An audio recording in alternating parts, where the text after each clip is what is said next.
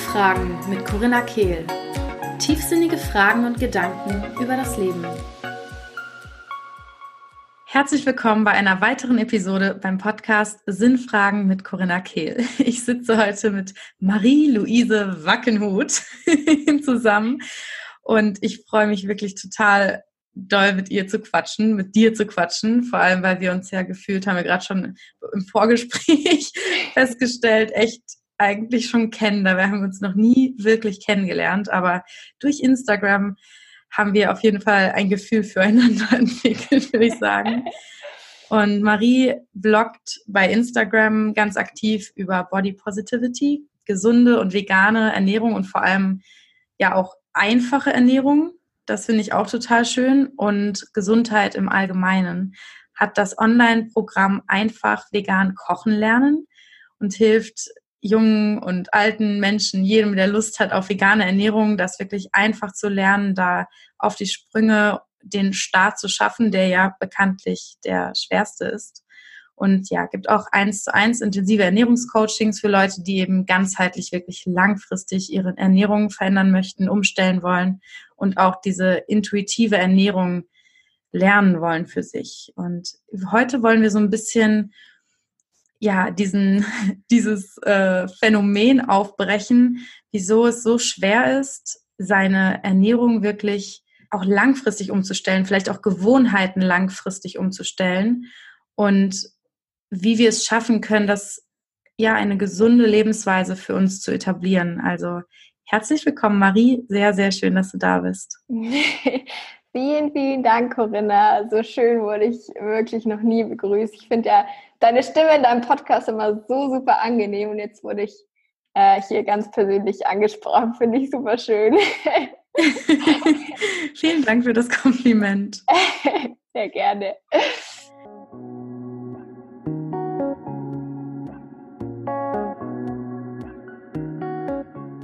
Hast du Lust, uns einmal so ein bisschen auf deine Reise mitzunehmen in Bezug auf deinen Körper, deine ja, dein Gefühl mit deinem Körper, in deinem Körper und auch deine Reise der Ernährung sozusagen.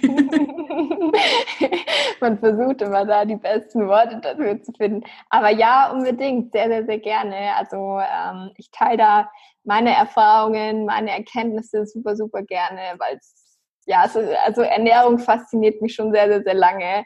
Und die, die Erkenntnisse, die ich da gemacht habe, die teile ich sehr gerne mit Leuten, weil es so viel ausmachen kann. Also es kann ein ganzes Leben verändern, so wie bei mir. Äh, deswegen, ja, bin ich äh, super, super gespannt auf das Interview und freue mich, äh, mit dir darüber zu reden. Sehr, sehr schön. Ja, es ist wirklich so lebensverändernd Ernährung. Ich finde es auch immer wieder spannend, wie angegriffen sich auch Menschen fühlen, wenn man zum Beispiel ihnen sagt, ich esse vegan oder ich hm. ernähre mich auf eine ganz bestimmte Weise, die der Ernährungsweise des anderen widerspricht und wie angegriffen die Menschen sich in ihrer Identität fühlen. Ja, ja, ganz, ganz krass. Ja, du, du sagst es eigentlich vor allem, äh, die, die Veganer hier werden das total kennen, äh, obwohl man ja eigentlich niemanden angreifen möchte, sondern nur sagt, dass man vegan lebt. Ähm, ich glaube, das liegt so ein bisschen daran, dass ja jeder unterbewusst so ein bisschen eigentlich weiß, was ich sag mal so los ist auf der Welt bezüglich Tiere, Massentierhaltung und so weiter und so fort. Jetzt mal auf das Thema Veganismus äh, bezogen ähm, und so weiter. Dann jemand, ich sag mal, den Schritt gegangen ist aus seiner Komfortzone und sagt so, hey, ich, ich lebe vegan, ich esse vegan, ähm, dann kratzt das so ein bisschen so an der Persönlichkeit, an der Identität des anderen, weil er weiß, okay, hm, ja, der hat es irgendwie geschafft. Ich würde es vielleicht auch gerne machen, ne, beziehungsweise äh, auch nicht, aber ähm, der hat es irgendwie geschafft und ja, heißt ja irgendwie in der, im, im, im Umkehrschluss, dass irgendwie das, was ich mache, falsch ist, weil er ist da ja irgendwie raus. Äh, und das heißt irgendwie so ein bisschen, dass alles, was ich bisher die letzten 20, die letzten 30, 50 Jahre so gemacht habe, eigentlich falsch sein könnte. Ja, ich meine, ich verstehe das sogar. Also, wenn man sein Leben auf bestimmten, auf einem bestimmten Glauben, ich meine, was ist gesund, was ist gut für die Welt, ist auch ein Glauben, aufgebaut hat und das plötzlich unter einem weggerissen wird oder in Frage gestellt wird, dann ja, kann man sich angegriffen fühlen, wenn man sich zu stark damit identifiziert und nicht immer wieder offen für neue Möglichkeiten ist. Und ich finde, da hängt auch so viel mit dran. Man kann ja auch dann hinterfragen, wie habe ich meine Kinder erzogen? Habe ich das Beste für meine Kinder getan? Oder auch ähm, Krankheiten, die man selbst hat zum Beispiel, bin ich selbst jetzt verantwortlich dafür? Das mhm. hängt so viel damit zusammen. Ich kann verstehen, wieso das passiert, aber es ist natürlich keine Ausrede. Mhm. Ja, am besten ist, muss man da einfach ganz gelassen sein, wenn das der Fall ist und ähm, sich da auch selber nicht so ernst nehmen und dann einfach ganz relaxed drauf reagieren, weil wie gesagt, ähm, ja, man war auch noch nicht immer perfekt. Perfekt ist sowieso niemand und ähm, vor allem bei mir, also ich war 18 Jahre meines Lebens absolut nicht vegan, ganz und gar nicht. Ähm, und deswegen, ich wurde auch noch nicht als Veganerin geboren. Deswegen muss man da immer so ein bisschen ja den Bezug wieder suchen zu den Menschen und äh, das immer gar nicht so auf diese oberflächliche, ich bin vegan und du bist nicht vegan. Deswegen ist das schon mal so ein, so ein ja, so eine Differenz irgendwie, sondern muss man einfach sich so, sich so ein bisschen zurückbesinnen und den Menschen an sich sehen und nicht seine Ernährungsweise so. Ja, total wichtiger Punkt. Ich habe auch genau über sowas in der Art ähm, noch mit einem Freund von mir gesprochen die Tage und hatte wirklich so eine kleine, also es hat sich so ein Kreis geschlossen für mich, weil ich nämlich meinte, ja, ich, ich halte nicht so viel von Dogmatismen. Mhm. Und da meinte er so, wieso, was ist denn falsch damit? Und dann habe ich wirklich mal drüber nachgedacht und rausgezoomt und mich gefragt, ja, was ist denn eigentlich wichtig? Wenn wir, ähm, wenn ich jetzt, und ich habe auf jeden Fall auch schon Leute innerlich verurteilt, die nicht vegan essen. Mhm. Und zwar noch viel mehr mich selbst, weil ich ja mhm. selbst einen sehr langen On-Off, eine On-Off-Beziehung mit Veganismus hatte. Und das, wie ich dann andere verurteile, hat natürlich nur gezeigt, wie sehr ich mich selbst verurteile, wenn ich dann mal tierische Produkte gegessen habe. Und was ist denn, warum wollen wir denn vegane Ernährung? Ich meine, das ist sowieso ja erstmal eine Frage, die jeder für sich selbst klären muss und wo auch ganz verschiedene Antworten kommen. Aber bezogen auf mich selbst ist es, die Erde irgendwie zu heilen und Ahimsa zu praktizieren, also kein Leid zufügen. Mhm.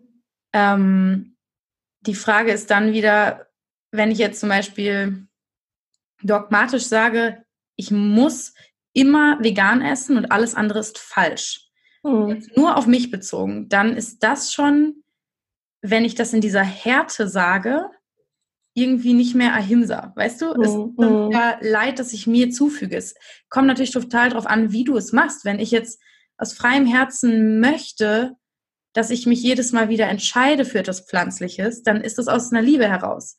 Aber wenn ich mich restrikte und sage, ich enge mich jetzt ein, das ist ja, die Intention ist komplett eine andere, obwohl mhm. die Handlungsweise die, die, gleiche sein kann. Und das ist halt noch viel wichtiger, weil wenn wir die Erde heilen wollen, dann finde ich, ist Energie das Wichtigste.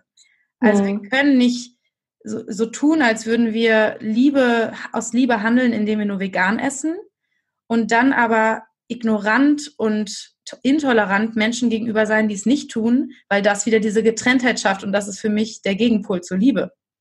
Absolut, absolut. Du, du, du sagst es eigentlich auf den Punkt. Ähm, das ist es leider auch so eine Sache, glaube ich, die viele noch nicht so verinnerlicht haben, ähm, die, ich sag mal, ja, man kann ja wirklich sagen, vegan war lange ein extremer Lebensstil. Ähm, inzwischen ist er ja gar nicht mehr so extrem, weil es so viele Leute machen und ähm, auch viele Leute checken, okay, inzwischen ist das gar nicht mehr so schwer, beziehungsweise gar nicht mehr schwer. Ich, ich merke gar nicht, dass ich irgendwie anders esse als andere Leute, also ganz und gar nicht. Ähm, ja, aber äh, wenn da irgendwie eine Distanz zwischen Menschen ist, dann kann man Menschen so oder so nicht erreichen. Deswegen muss man alles mal runterbrechen, was man irgendwie glaubt zu wissen, beziehungsweise sich mal wieder ein bisschen erden und von irgendwie so einer hohen Stellung runterholen, von wegen, ja, ich bin vegan, deswegen bin ich ein besserer Mensch als du. Ähm, und einfach mal runterkommen und den Mensch an sich sehen und nicht, wie gesagt, nicht nur die Oberfläche. Also kann ich ganz, ganz genau so sagen. Und darüber hinaus ist alles, was Zwang ist, super unsexy. Also wenn man das mal so sagen kann. alles, was irgendwie zwanghaft verboten ist und so weiter und so fort, das macht das Ganze super unattraktiv. Und ähm, ja, die meisten kennen das ja eh, wenn man sich irgendwie was verbietet und so weiter und so fort, dann, dann wird es meistens irgendwie noch so ein bisschen interessanter. Äh, mm, das kenne ich sehr gut von mir. das ist so der Klassiker mit irgendwie Schokolade, Süßigkeiten, Heißhungerattacken und so weiter und so fort. Wenn man da wirklich klar sagt, okay, ähm, ich esse jetzt gar nichts mehr, ich verbiete mir das und das und das, dann will man es normalerweise immer noch mehr. Deswegen, ja, Zwänge, Zwänge bringen eigentlich niemanden was. Ähm, man kann immer nur, ich sag mal, ganz objektiv entscheiden, wenn man nicht so eine Zwanghaltung zu irgendwas hat, beziehungsweise nichts verboten ist, weil dann ist nämlich alles erlaubt und dann ist auch nichts schlimm. Ja. Ich finde auch ähm, ganz wichtig, dass wir immer versuchen, den Weg der Freude zu gehen selbst wenn vielleicht ein Video jetzt den Drang auslöst, vegan zu werden, wo wir sehen, wie Tiere gequält werden und uns, uns ganz schlecht geht, dann in so eine Art, so eine Art von ja, fast gewaltvoller Gewaltlosigkeit. Ja. ähm, ja, wenn das der Weg wäre, dann ist es, glaube ich, nicht langfristig, weil wir dann mit unser Umfeld auch vergraulen. Mhm. Und das, da fühlt sich ja dann keiner gut. Wir wollen ja die Verbundenheit. Und ähm, ich habe auch damals einen riesen Spaß daran gehabt, Rezepte auszuprobieren. Ich habe die YouTube-Welt über Veganismus entdeckt und das wurde meine neue Freunde, so wurden meine Freunde, mein Umfeld für ein, ein, zwei Jahre, so als ich so eine krasse innere Umstellung gemacht habe, dass ich gemerkt habe, mein altes Umfeld passt gar nicht mehr zu mir. Und ich hatte eine totale Freude daran und mittlerweile bin ich echt erstaunt, wie viele Sachen mir schmecken, von, mhm. erst, von denen ich früher noch nie gehört habe und von denen ich dachte, ich fände sie absolut ekelhaft, außer von, außer rote Beete, mit denen bin ich noch nicht warm geworden. ah, verstehe, ja. Wie lange bist du schon vegan? Also 2014 habe ich angefangen, mich damit zu beschäftigen und mhm. habe Phasen der veganen Ernährung gehabt und bin wieder rückfällig geworden. Oh. also ich hatte wirklich dann auch mal hm, sechs Monate habe ich irgendwie nur vegan gegessen und dann habe ich doch wieder was integriert. Ja, das, das war eben auch das Problem, dass ich sehr oft viel zu streng mit mir war. Und dann, wenn ich einmal was Tierisches gegessen habe, hatte ich so eine Einstellung von jetzt ist ja alles scheißegal und habe mir alles hinter die Birne gepfiffen. Also richtig schlimm. Ähm, dieser dieses Extreme, wie ich das damals hatte. Und genau, jetzt hm, im letzten Jahr habe ich eigentlich sehr vegetarisch gegessen, 80 Prozent vegan. Und dann doch nochmal irgendwie im Mai hatte ich nochmal ein Fischbrötchen, glaube ich. Und danach hat nämlich dann, habe ich mit meinem Freund zusammen Earthlings geguckt und also diese drei Dokus, ne? Forks Over Knives, Earthlings und Conspiracy. Mhm. Und dann hat er am nächsten Tag da gesessen und sich Tomate und Gurke aufs Brot gelegt und meinte, ich esse jetzt vegan. Und ich hatte meinen scheiß Fisch auf dem Teller. Und ich war so, ist das dein Ernst? Und nach diesem Fisch habe ich dann auch nichts mehr gegessen. Okay, okay. Ja, also ich glaube, ein, zwei Mal haben wir versehentlich was gegessen. Aber in der Regel entscheide ich mich jetzt für vegan. Ja.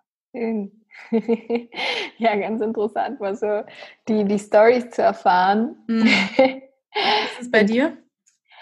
Ähm, also ich lebe jetzt mittlerweile, ja, es sind so ziemlich genau drei Jahre komplett vegan.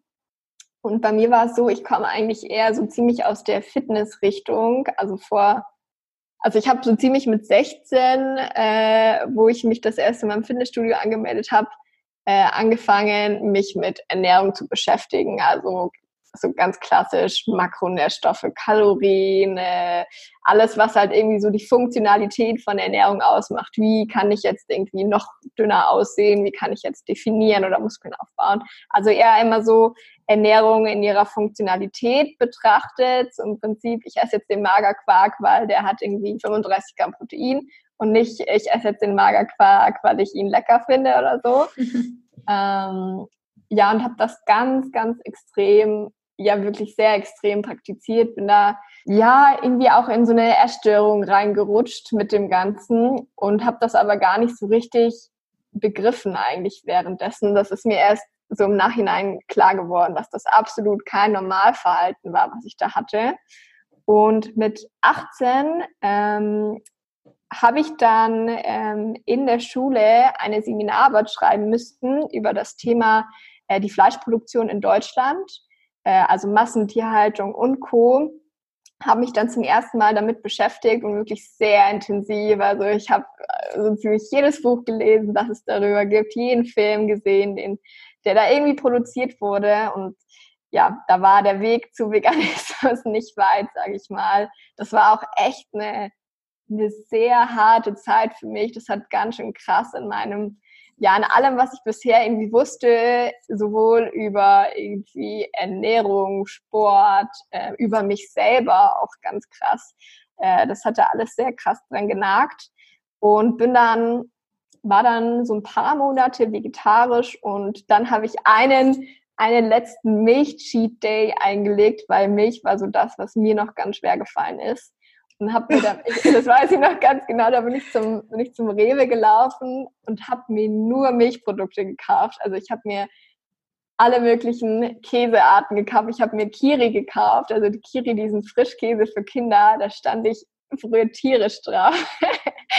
äh, Magerquark, Eis und so weiter und so fort und habe das alles in einem Abend gegessen. Oh. ja.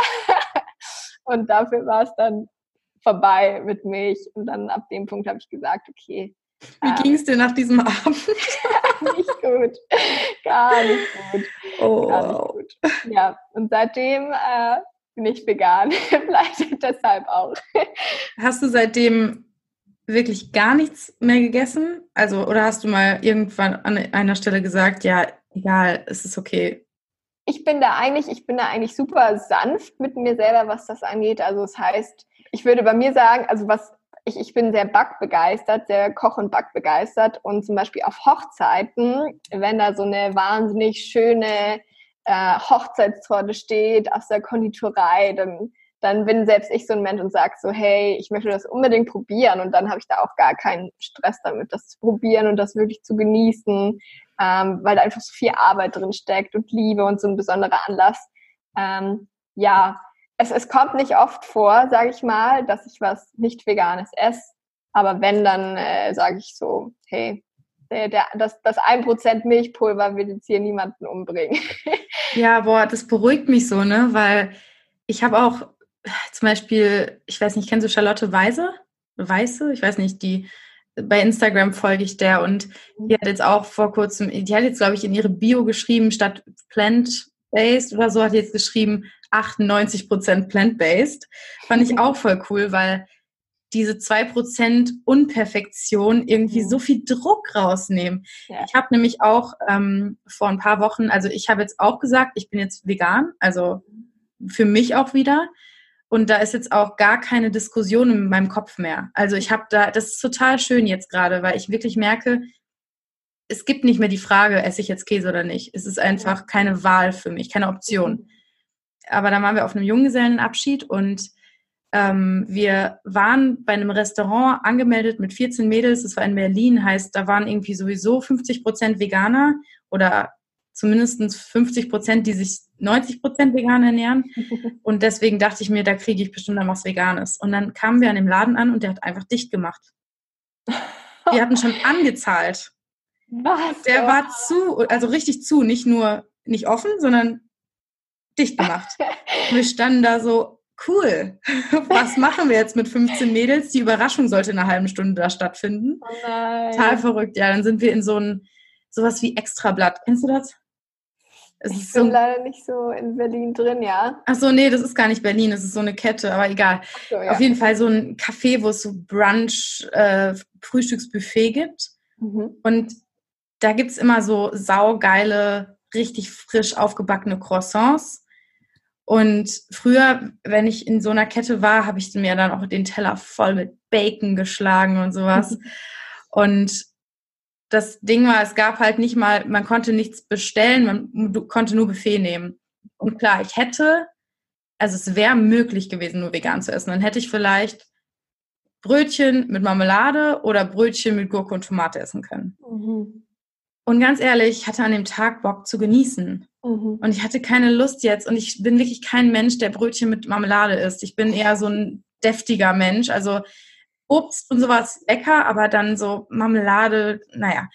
Und deswegen habe ich dann entschieden, ich esse jetzt einfach ein bisschen Käse und mache kein Hehl draus. Mhm. Und habe das dann gegessen und habe mich so irgendein Teil in mir war trotzdem so richtig, oh, ich bin so schlecht dafür. Mhm. Aber es ist nicht mal wegen der Tiere. Ich fühle mich schlecht, weil ich denke, ich war nicht gut genug. Ich habe es nicht durchgezogen. Mhm. Und jetzt höre ich immer mehr von Leuten, die wirklich sagen, ich bin Veganer, dass die auch mal, zweimal im Jahr was tierisches essen. Und dann bin ich so, oh, ach so, die sind nicht perfekt. Wirklich. Ich denke, in meinem Kopf denke ich, Marie ist perfekt vegan. Und dass du mir jetzt erzählst, ich esse auch einmal im Jahr ein Stück Torte, denke ich mir, oh, okay, ich bin okay. Du bist okay, Corinna. Es ist so bescheuert, ne? Es ist so. Nein, hm. nee, ich, ich kann das wirklich verstehen. Ähm, ich glaube, bei mir macht auch in, inzwischen einfach so ein bisschen auch so irgendwie die Erfahrung aus und dass ich, also für mich in meinem Kopf ist das gar keine Frage, bin ich jetzt vegan oder nicht vegan. Das kann ich zu 100 Prozent bestätigen mit, ja, ich, ich bin Veganerin, ich liebe diese Ernährungsweise, ich liebe diesen Lebensstil. Ähm, und deswegen, also da, da kommen mir dann gar nicht so Gedanken wie so, wenn, wenn ich jetzt ein Stück Hochzeitstorte ist, so, okay, stelle ich jetzt meine gesamte Lebenseinstellung in Frage oder nicht, sondern das, das ist gar nicht die Frage, sondern so, hey, das ist eine geile Hochzeitstorte, ja, Marie, lass uns mal ein Stück probieren, weil ich liebe Backsachen und so weiter. Und vor allem so richtig gute Patisserie finde ich halt auch super, super cool. Äh, und da stellt sich bei mir dann irgendwie gar nichts in Frage, sondern das ist einfach so, hey, ich bin auch nur ein Mensch, ist okay, das ist gar mm. nicht schlimm.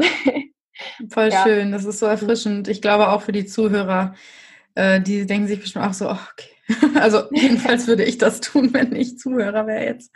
Ich, ich glaube, das Ding, ich glaube, das Ding, wo dann viele so ein bisschen Angst haben, das, das habe ich so zumindest das Gefühl, was, was mir viele so Teilnehmer bei Einfach Vegan Kochen, also bei mir oder allgemein so als Feedback geben, ist eher ähm, auch so ein bisschen die Angst, dass wenn dich jetzt jemand sieht, wie du dieses Stück Torte isst und weiß, dass du eigentlich vegan bist, dass der dich dann so ein bisschen anfeindet, so, hey, ich dachte, du bist vegan, da ist doch mm. bestimmt Milch drin.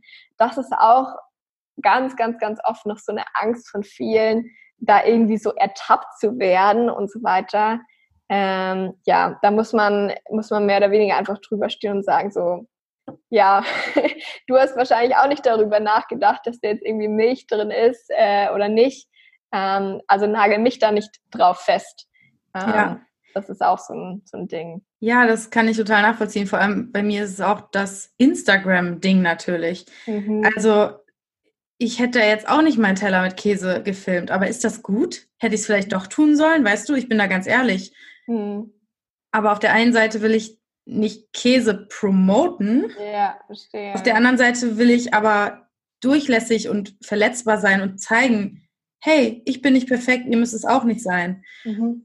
Und bei mir persönlich und ich glaube bei anderen auch, ist es halt oft auch, wir haben Angst, dass andere uns verurteilen, aber eigentlich haben wir Angst, dass wir uns selbst verurteilen. Mhm, mhm. Ja, voll. Weil wenn du das so sagst, stimmt das, stimmt das definitiv, weil es ist ja eher so, so der Gedanke am Anfang so, okay, kann ich das jetzt machen, ohne dass jemand anderes irgendwie was dazu sagt. Aber in dem Moment ist es ja eigentlich nur der Gedanke, der uns so ein bisschen so, weißt du, so triggert, ein bisschen Angst macht, wehtut. Und ich meine, der Gedanke kommt von dir selber. Es ist, es ist überhaupt nicht äh, eine hundertprozentige Chance, dass dich überhaupt jemand anspricht, aber eher so der Gedanke so, ja, es könnte ja sein, ähm, dass mich jemand anspricht und das könnte ja sein, dass ich mich dann nicht gut fühle und dass ich mich dann rechtfertigen muss und so weiter und so fort. Also es ist eigentlich immer, man muss da immer so ein bisschen die Verantwortung äh, ja selbst übernehmen, weil es ist immer du, du selbst, der das steuert, ob das jetzt okay ist oder nicht und kein anderer kann dir da irgendwie dazwischen reden. Ja, und selbst wenn dich dann jemand anspricht, ist nicht der, die Ansprache das, was verletzt, sondern das, was wir darüber denken und dass wir uns dann schuldig fühlen. Absolut, ja. Voll. Voll, ja. Wie war das für dich dann in die vegane Ernährung einzutauchen? War das leicht? Wie hat dein Umfeld reagiert? Also dadurch, dass meine Mutter ähm, eigentlich schon über 20 Jahre oder so vegetarisch lebt, ähm, sage ich mal, war es nicht ganz so schlimm. Wo ich eher, ich sag mal, Kritik bekommen habe, war wirklich so von meinen Fitnesskollegen, sag ich mal. Das natürlich, ich. ja, die natürlich alle so gesagt haben, so, hey Marie, äh, du weißt schon, jetzt kannst du übrigens keine Muskeln mehr aufbauen und sowas. Ähm, also ja, das war schon ein bisschen, ein bisschen hart, ähm, aber ich, ich glaube, ich habe mich da ganz gut tapfer durchgekämpft. Ähm, und ich glaube, der Aspekt, der bei mir auch sehr hilfreich war, dass ich mich schon damals sehr, sehr gut mit Ernährung ausgekannt habe und auch beim Schritt auf Veganismus mich sehr über die, ich sage mal, gesundheitlichen Vorteile einer veganen Ernährung informiert habe und da ich glaube, immer ganz gut gegen argumentieren konnte, wenn da jemand was sagen konnte und mich da, ich sag mal, mit meinem Gesundheitsbewusstsein sehr, sehr, sehr gut, ja, da irgendwie äh, da argumentieren konnte und das war dann für jeden auch klar, so, okay, Marie hat Ahnung, lieber mal Attacke zurückziehen. das ist natürlich ein Vorteil. Bei mir war es immer das Problem, dass ich habe was gelesen oder gehört, habe es hat Klick gemacht und dann habe ich die Fakten vergessen. und das dann wiederzugeben, ist natürlich schwer. Dann, dann versucht man es irgendwie so ein bisschen, mittendrin fällt einem auf, so, fuck, ich weiß eigentlich gar nicht, gar keine Zahlen mehr. Und dann, klar, das wirkt dann ganz komisch. ja, vor allem, du siehst irgendwie bei Cowspiracy, für einen Burger werden 500 Millionen Gallons of Water verschwendet und du stehst dann und denkst dir, sagst, für einen Burger werden wird ganz schön viel Wasser benutzt. ja, voll. Ja, ich glaube, da kann sich so 100 Prozent jeder kann das äh, ja sich auch finden. Ja, ja, ähm, also von dem her war es eigentlich, ich sage mal, nicht, nicht so schwer, wie es vielleicht für manche schon der Fall ist, wo dann irgendwie der Partner super, super kritisch dem gegenübersteht, die Eltern, so der, auch so wirklich der Klassiker, so ähm, vor allem bei minderjährigen Leuten, die dann, ähm, wo die Eltern dann sagen, ja, du kannst sehr, erst selber darüber entscheiden, wenn du, wenn du 18 bist, wenn du erwachsen bist. Ähm, das ist schon oft echt so ein, so ein heikles Thema. Ähm, da hatte ich, hatte ich echt ein bisschen Glück, muss ich sagen.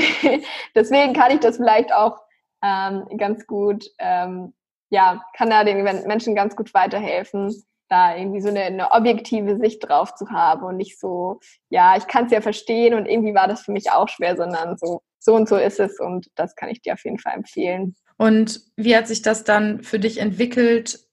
Also wie hast du dich vegan ernährt und wie war so dein, dein Weg in der veganen Ernährung dann? Also am Anfang war es schon so dieses Ding, weil ich ja eigentlich meine, meine Fitnessernährung weitermachen wollte, äh, da war für mich so das größte Pro Problem tatsächlich der Magerquark, weil ich früher echt so ein halbes Kilo Magerquark am Tag gegessen habe, so jeden Abend, äh, um nochmal irgendwie Proteine mit reinzubekommen.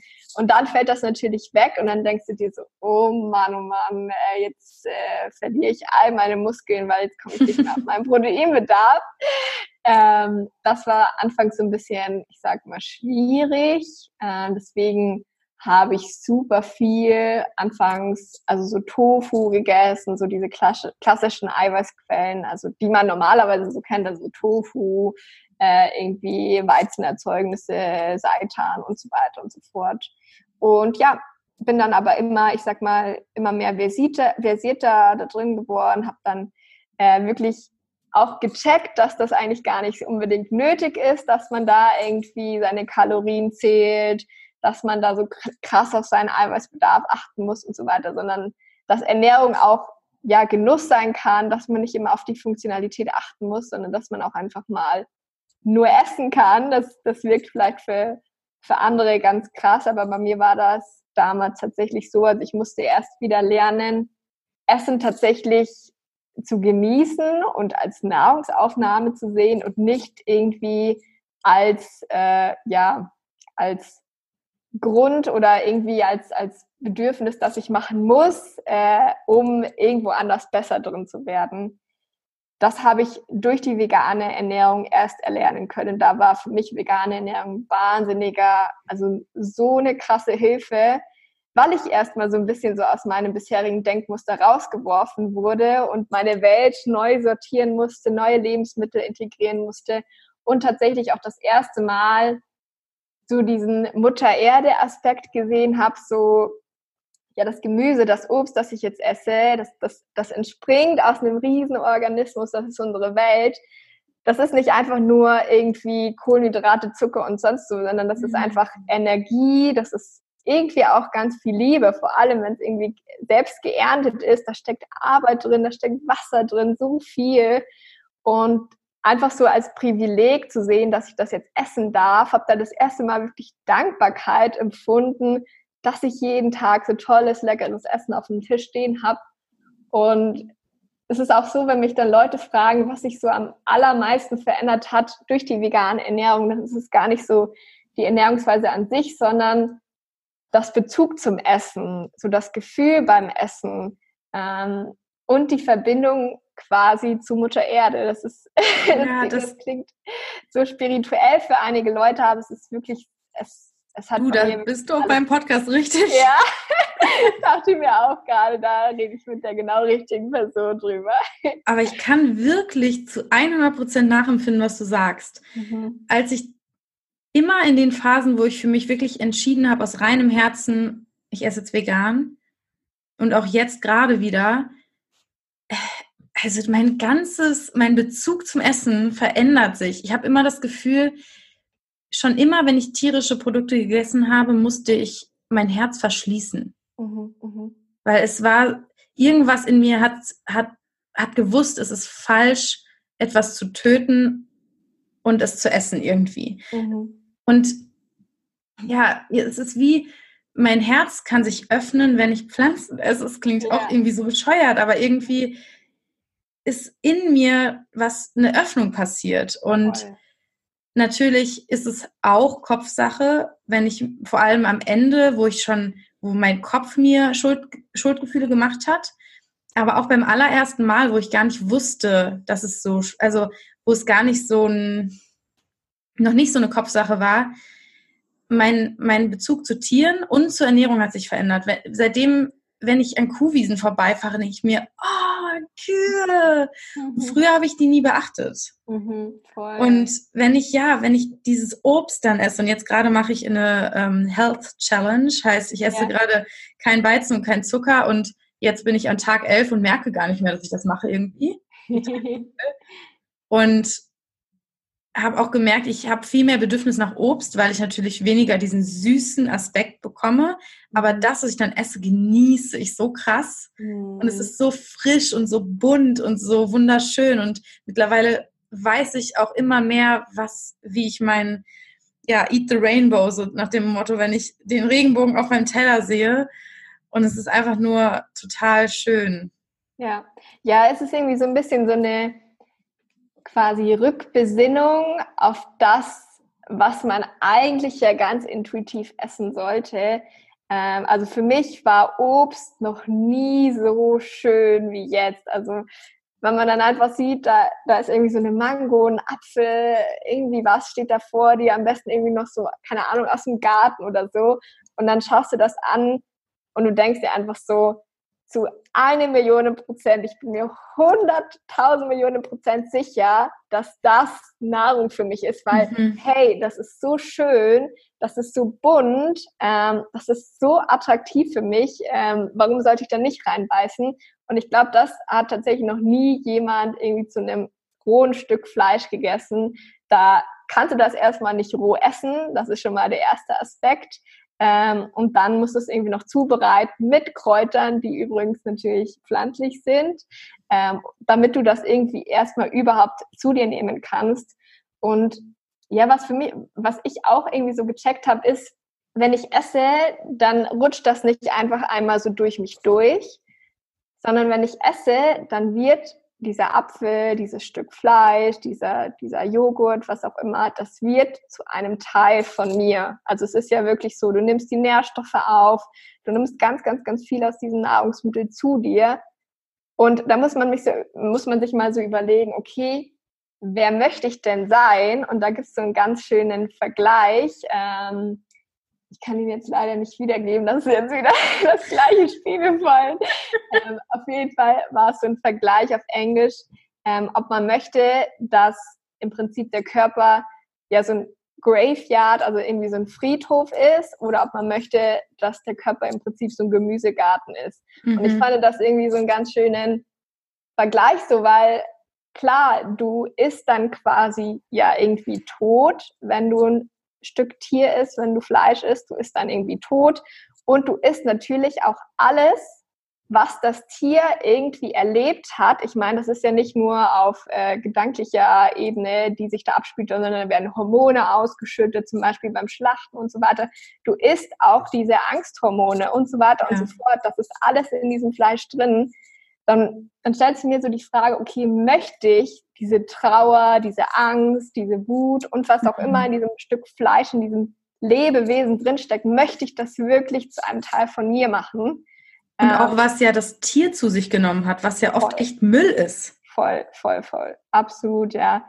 Ähm, und das ist so ein Aspekt, mit dem beschäftigt man sich ja normalerweise nicht so in seiner tagtäglichen Nahrungsaufnahme, aber das ist so ein, so ein Aspekt, der ist einfach so wichtig, weil die meisten Leute essen dreimal am Tag ähm, und dann kann man sich mal so ausmalen, was das für ein riesiger Lebensaspekt ist, der letztendlich so, so, so, so viel in deinem täglichen Auftreten, in deinen Gedanken, in deinen Gefühlen und so weiter und so fort, was das überhaupt ausmacht. So krass, oder? Ja, das glaube ich auch wirklich. Was mich interessiert ist, achtest du immer noch auf deinen Proteingehalt, Intake? Mhm. Ähm, weil ich wirklich immer wieder verschiedene Informationen bekomme und nicht so wirklich sicher bin, ist es schon auch wichtig, dass wir genug Protein zu uns nehmen und auch darauf achten? Oder ist es total genug, wenn wir einfach Gemüse und so weiter essen? Da würde mich mhm. deine Meinung interessieren. Mhm. Äh, super interessant, die, die Frage kriege ich echt öfter. Also bei mir ist es so, in meinem Everyday Life, also im Alltag, achte ich nicht drauf. Ähm, ich achte eher drauf, dass ich bestimmte ähm, Lebensmittelkomponenten eher in, in meine Ernährung mit reintue. Sowas wie Hülsenfrüchte sollen zum Beispiel jeden Tag auf meinem Ernährungsplan stehen. Boah, das mache ich ähm, nämlich gar nicht und ich frage mich immer, ob ich jetzt total ungesund lebe. Bestimmt nicht. Also, Was hast du denn für Hülsenfrüchte? Kannst du vielleicht auch mal für die Zuschauer, äh, mhm. Zuschauer, genau, Zuhörer aufzählen? Ja, also bei mir ist so der Klassiker Kichererbsen, weil ich okay, das esse ich auch Kichererbsen liebe. Ähm, ich habe da auch einen, einen, kleinen Hack für die, für die Leute, die vielleicht auch mehr äh, Hülsenfrüchte in ihrem Alltag essen äh, wollen. Ich äh, keim die jetzt inzwischen, also ich kaufe die mir nicht mehr in der Dose oder irgendwie trocken, sondern ähm, ich kaufe ich kaufe mir einmal so eine Trockenware und lasse die keimen über vier Tage. Dann habe ich direkt mal so ein Kilo quasi Kichererbsen im Kühlschrank und das wird dann verwertet innerhalb von zwei bis drei Tagen. Das tue ich dann zum Beispiel in Salate mit rein, in irgendwie Pasta-Gerichte mit rein, in Reis. Ich, ich mische das überall mit rein. Ich, ich back sogar damit. Also ich mache da irgendwie so Protein-Blondies oder sonst irgendwas mit Kichererbsen. Also auch ein ganz guter Tipp da irgendwie, das auch so, also Kichererbsen vor allem kann man auch sehr gut süß verwenden. Ähm, aber darüber hinaus, Linsen sind super, super, super toll. Da gibt es noch Bohnen aller Art, weiße Bohnen, schwarze Bohnen, Kidneybohnen und so weiter und so fort. Also ja, so Hülsenfrüchte, das ist nicht so der Klassiker in den, in den meisten Speiseplänen, aber es ist wahnsinnig gesund. Und wenn man, ich sag mal, versucht jeden Tag so ein bisschen Hülsenfrüchte mit, in, mit zu integrieren, dann kommt man auch easy peasy auf sein Eiweißgehalt. Deswegen kann ich dazu antworten, ich achte normalerweise nicht darauf, wie viel Eiweiß ich zu mir nehme, sondern eher so, okay, ähm, ich versuche bestimmte Komponenten in meinen Alltag zu integrieren, wie das jetzt zum Beispiel bei Hülsenfrüchten der Fall ist. Genau. Okay. Ähm, wenn ich jetzt, ich sag mal, ein bestimmtes Ziel habe, ähm, sei das jetzt irgendwie, okay, ich möchte jetzt nochmal irgendwie zwei, drei Kilo abnehmen oder ähm, irgendwie sowas in der Art, dann schaue ich schon mehr drauf. Also ich habe ja jahrelang Kalorien gezählt, deswegen muss ich das nicht mehr machen. Das muss sowieso niemand machen, aber ich habe immer so einen bestimmten, also quasi die Kalorienangaben im Kopf und kann dann so grob überschlagen, okay, wie viel Eiweiß ist das jetzt letztendlich. Ähm, aber dieses ganze Thema Eiweiß, das wird viel zu überbewertet. Also wirklich, das, das kommt einfach von der Diätindustrie die uns äh, halt nun mal Proteinshakes, irgendwelche Proteinsupplemente und so weiter verkaufen will. Und es ist ja klar, dass die dann so ein bisschen Panik machen wollen in Bezug auf das, dass man nur abnehmen kann, dass man nur gut ausschauen kann, wenn man genug Proteine zu sich nimmt. Aber in, in, unserer westlichen Ernährung ist es fast nicht möglich, äh, nicht genug Eiweiß zu sich zu nehmen. Also es geht fast eigentlich nicht. Ja, ja, es ist echt erschreckend, wenn man sich mal bewusst macht, wo wir unsere Ernährungsinformationen herbekommen und wie gelenkt die von der Lebensmittelindustrie sind, die einfach nur damit Geld machen, dass wir deren Produkte kaufen und nicht darauf bedacht sind, dass wir gesund und alt werden, sondern wahrscheinlich sogar noch von der Pharmaindustrie ähm, einen Daumen nach oben bekommen. Ähm, weil ich habe auch mal gehört, die Pharmaindustrie und die Krankenhäuser und so weiter, die aber vor allem die Pharmaindustrie, die wollen nicht, dass wir tot sind, aber die wollen auch nicht, dass wir gesund sind, weil dann verdienen mhm. die nichts. Ja. Die wollen, dass wir abhängig sind von ihnen. Mhm. Und chronische Krankheiten sind dafür super. Und zu chronischen Krankheiten behelfen viele tierische Produkte auch sehr gut. Ich sage ja. nicht, dass eine vegane Ernährung immer gesund ist, auf gar keinen Fall. Mhm. Aber mhm. ja, es gibt einfach viele, viel zu viele tierische Produkte vor allem. Ja. Diese China Study sagt ja auch, dass ähm, die, die asiatischen Länder in ihren traditionellen Dörfern, ne, jetzt, ich meine, die ganzen großen Städte sind genauso amerikanisiert wie wir, ähm, aber dass die am gesündesten sind und auch diese ganzen westlichen Krankheiten gar nicht kennen und die essen zwar nicht vegan oder würden sich so labeln, aber die essen vielleicht, keine Ahnung, 50 Gramm Fleisch die Woche und das war's, weil die nicht genug Geld dafür haben. Ja, ja. Und ja, ganz, ganz ja sind die gesündesten. Voll, voll. Ja, das ist ein echt ein, ein spannendes Buch, habe ich auch schon gelesen. Es ist ja wirklich so ein Ernährungsdschungel, sage ich mal, auf den man sich dann begibt, wenn man da einmal irgendwie was googelt und einmal irgendwie eine Frage hat, dann googelt man das und dann findet man 30 Millionen Suchergebnisse dazu. So, hm, okay, was mache ich jetzt? Ähm, ja, aber wie du schon gesagt hast, das ist einfach eine riesige Industrie, die verdient viel Geld mit Leuten, die unglücklich sind, die krank sind, die irgendwie eine Panik in ihrem Kopf haben und nicht wissen, wie sie irgendwie oder ob sie genug Eiweiß essen sollen. Ähm, das ist einfach, ja, so, so funktioniert nun mal unsere Welt in großen Teilen. Geld ist da so das Mittel zum Zweck.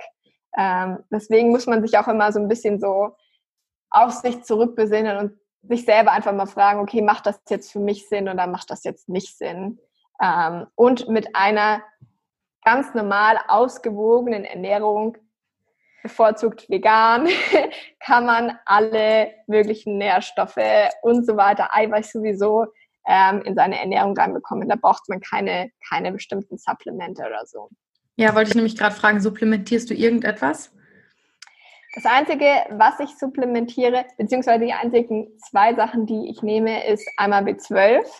Ähm, und jetzt werden viele vielleicht sagen so, ach, jetzt habe ich sie, die Veganerin, sie muss doch ein Supplement nehmen, und zwar B12. War tatsächlich so, dass man B12 supplementiert so oder so, egal ob man jetzt Fleisch isst und das vielleicht als natürliche B12-Quelle so ähm, ja, gelabelt hat oder jetzt eine Pille schluckt mit B12, weil inzwischen Tiere aus der Massentierhaltung, also seien es Kühe, Schweine, Hühner und so weiter, auch B12 zugesetzt bekommen in ihrem Futter, weil es tatsächlich natürlich kein großes Vorkommen von B12 mehr gibt.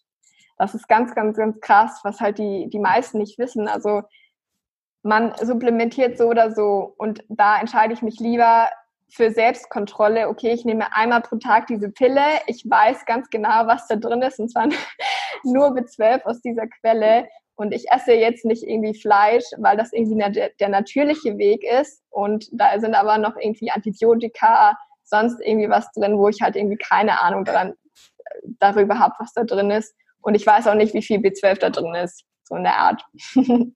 das mache ich. Ähm, ja, und Omega-3 nehme ich auch. Äh, das ist aber kein Muss, aber mache ich auch. Ja, ja, und ich, ich persönlich nehme auch D3 und K2 im Winter. Mhm. Habe ich auch schon von vielen Heilpraktikern und Ärzten gehört, dass das hier besonders in Deutschland die Sonnenkraft nicht mehr kraftvoll genug ist, auch durch ja. den ganzen Klimawandel und den Smog, der in der Luft ist, kommt mhm. die Sonne, die uns eigentlich damit versorgen würde, wenn wir genug draußen wären, kommt es gar nicht mehr so an. Ja, vor allem in, unseren, in unserem Längen- und Breitengrad, also Europa, vor allem Deutschland, ist es wirklich sehr, sehr, sehr schwer. Ich habe da das Privileg, ich bin eigentlich im Winter nie hier, sondern meistens irgendwo in Asien und so weiter. Und da wird ordentlich Sonne getankt. Deswegen fällt das bei mir komplett weg. Ja, das ist natürlich ähm, auch eine Art der Supplementierung. genau. Ich mache es mir schön, ja. ja. Was würdest du jemandem empfehlen, der jetzt irgendwie schon länger irgendwie ja das Bedürfnis hat, vielleicht sich mit veganer Ernährung zu beschäftigen oder wirklich komplett vegan zu werden? Mhm. Einfach vegan kochen lernen, nein, schon mal. Das nein. hätte ich am Ende eh nochmal angeteasert. nee, also für diejenigen, die den Wunsch haben, das zu machen, ist der erste Schritt einfach informieren. Also einfach mal so, ich sag mal so die gängigsten Filme anschauen, die hast du eh schon genannt. Also Cowspiracy ist ein wahnsinnig guter Einsteigerfilm, weil er einfach mal sich um so einen Aspekt dreht äh, wie die Umwelt, wo nun mal jeder davon betroffen ist und echt super, super toll recherchiert ist und so weiter. Also Cowspiracy, auf jeden Fall ein Must-Do. Ähm, es gibt auch super, super schöne Bücher, zum Beispiel von Rüdiger Dahlke gibt es ein sehr, sehr, sehr gutes Buch, ähm, Vegan für Einsteiger. Ähm, ja, und einfach mal so abchecken, was eigentlich so in der Welt los ist und sich dann ein bisschen äh, eine eigene Meinung bilden. Und wenn dann wirklich so, ich sag mal, es einem super, super schwer fällt, man irgendwie Angst hat, über irgendwelche bestimmten Nährstoffmängel zu stolpern und so weiter und so fort, dann sollte man sich da irgendwie Hilfe holen oder man sollte ähm, ja irgendwie schauen, dass man sich da versierte Informationen reinholt, wenn man da irgendwie ja nicht auf den perfekten, äh, auf den perfekten Weg kommt. Aber der erste Schritt ist auf jeden Fall erstmal Meinung bilden und mal anschauen, die Augen offen halten, was da eigentlich so los ist. Ja, ich habe auch, ähm, als mein Freund sich dafür interessiert hat, gesagt, ich empfehle dir, weil er meinte so, ja, ich kann ja jetzt einfach mal weniger tierisches essen. Und ich meinte, ja, kannst du. Was ich dir wirklich aus reinem Herzen empfehlen würde, ist mal eine Challenge zu machen für dich selbst, zu sagen, vielleicht einen Monat. Und zwar aus dem einfachen Grund, dass wir uns bei vielen Dingen nicht bewusst sind, ob sie vegan sind oder nicht. Mhm. Und in diesem Monat lernst du dann überhaupt erstmal, ja, es ist irgendwo ein Commitment, weil du definitiv viele Rückseiten von Sachen lesen musst. Ja. Aber irgendwann weißt du genau, was du essen kannst. Voll, und was voll. vegan ist und was nicht. Und du lernst so unglaublich viel, wenn du dich wirklich mal, genau wie ich ja jetzt gesagt habe, drei Wochen kein Weizen und kein Zucker. Ich muss auch auf alles wieder neu drauf gucken. Keine Ahnung, mhm. ob da mhm. Rohrzucker drin ist oder nicht. Und merke, oh krass, sogar die vegane Bolognese von DM hat verdammt nochmal Glukosesirup drin. Was? Und das wusste ich auch nicht, habe ich nie drauf geachtet. Und das ist einfach schön zur Bewusstmachung. Ähm, ja, und dann kann man immer noch sagen, man integriert dann doch noch mal was tierisches, aber so rum ist es einfacher und ich glaube, man hat viel mehr Bewusstheit in der Ernährung, als wenn man sagt, ich nehme jetzt einfach weniger, weil oft mhm. weiß man es gar nicht. Mhm. Was ich auch Vor mal schön finde, bitte? Entschuldigung. ähm, also ja, vor allem ist das Ding, weil einfach zu sagen, so, ja, ich esse jetzt nur ein bisschen weniger davon, das ist halt das ist keine, keine klare Definition. Was heißt jetzt, ich esse jetzt weniger davon? Ist halt schwierig, das irgendwie letztendlich für sich selber auszumachen. Und da ist es tatsächlich der einfachere Weg, einfach zu sagen, okay, wie du gesagt hast, 30 Tage, das ist mein Ziel. Vor allem, für, weil es für Menschen super, super wichtig ist, Ziele zu haben, weil man dann erst so wirklich irgendwie eine Motivation darin sieht, irgendwas zu tun, weil man möchte dann 30 Tage das für sich selber erleben, das für sich selber sich, sich da selber challengen, ob man das schafft oder nicht. Ähm, deswegen, du sagst ganz richtig, so, so, ein, so ein klares Ziel ist super, eine klare Definition von, was mache ich jetzt genau, ist super, super, super wichtig.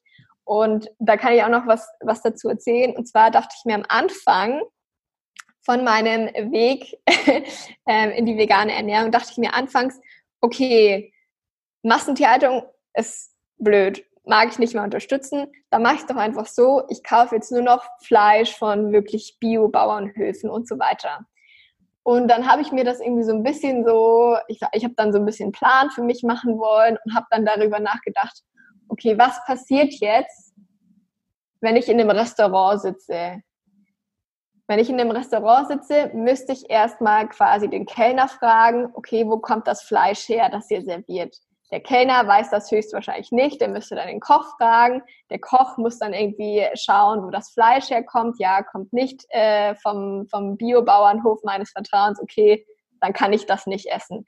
Was passiert, wenn ich jetzt irgendwie zu Bekannten oder zu Freunden eingeladen bin zum Grillen ähm, und die halt dann irgendwie ganz normales abgepacktes Fleisch da haben? dann muss ich die bitten, ähm, für mich extra irgendwas zu holen von irgendwie einem, von irgendeinem Bauernhof oder so weiter, ähm, nur, nur damit ich das essen kann. Und dann war so meine Überlegung, okay, ist das jetzt leichter zu sagen, ich esse jetzt weniger Fleisch und dafür nur noch äh, super Biofleisch? Oder ist es jetzt irgendwie vielleicht doch wirklich einfacher zu sagen, okay, ich lasse es einfach, ich lasse dieses Kapitel mit dem Fleisch einfach hinter mir, ich versuche das jetzt einfach mal für mich umzusetzen, wirklich kein Fleisch zu essen, was dann tatsächlich für mich der viel einfachere Weg war, als zu sagen, okay, ich esse es zwar noch, aber ich schaue irgendwie auf das und das und das und das. Ähm, das ist auch so ein Aspekt, wo, wo vielleicht viele irgendwie da den bisschen schwierigeren Weg gehen. Mhm. Ja, wenn man wirklich unbedingt noch Fleisch essen will, kann man ja dann eher sagen, ich esse kein Fleisch, außer ich kaufe es selbst und weiß, wo es mhm. herkommt oder so. Mhm. Mein Onkel zum mhm. Beispiel, der ist Jäger und das finde ich persönlich den ethischsten Weg, weil ja. ich habe mit ihm ganz, ganz viel gesprochen und die achten sehr darauf, was sie schießen.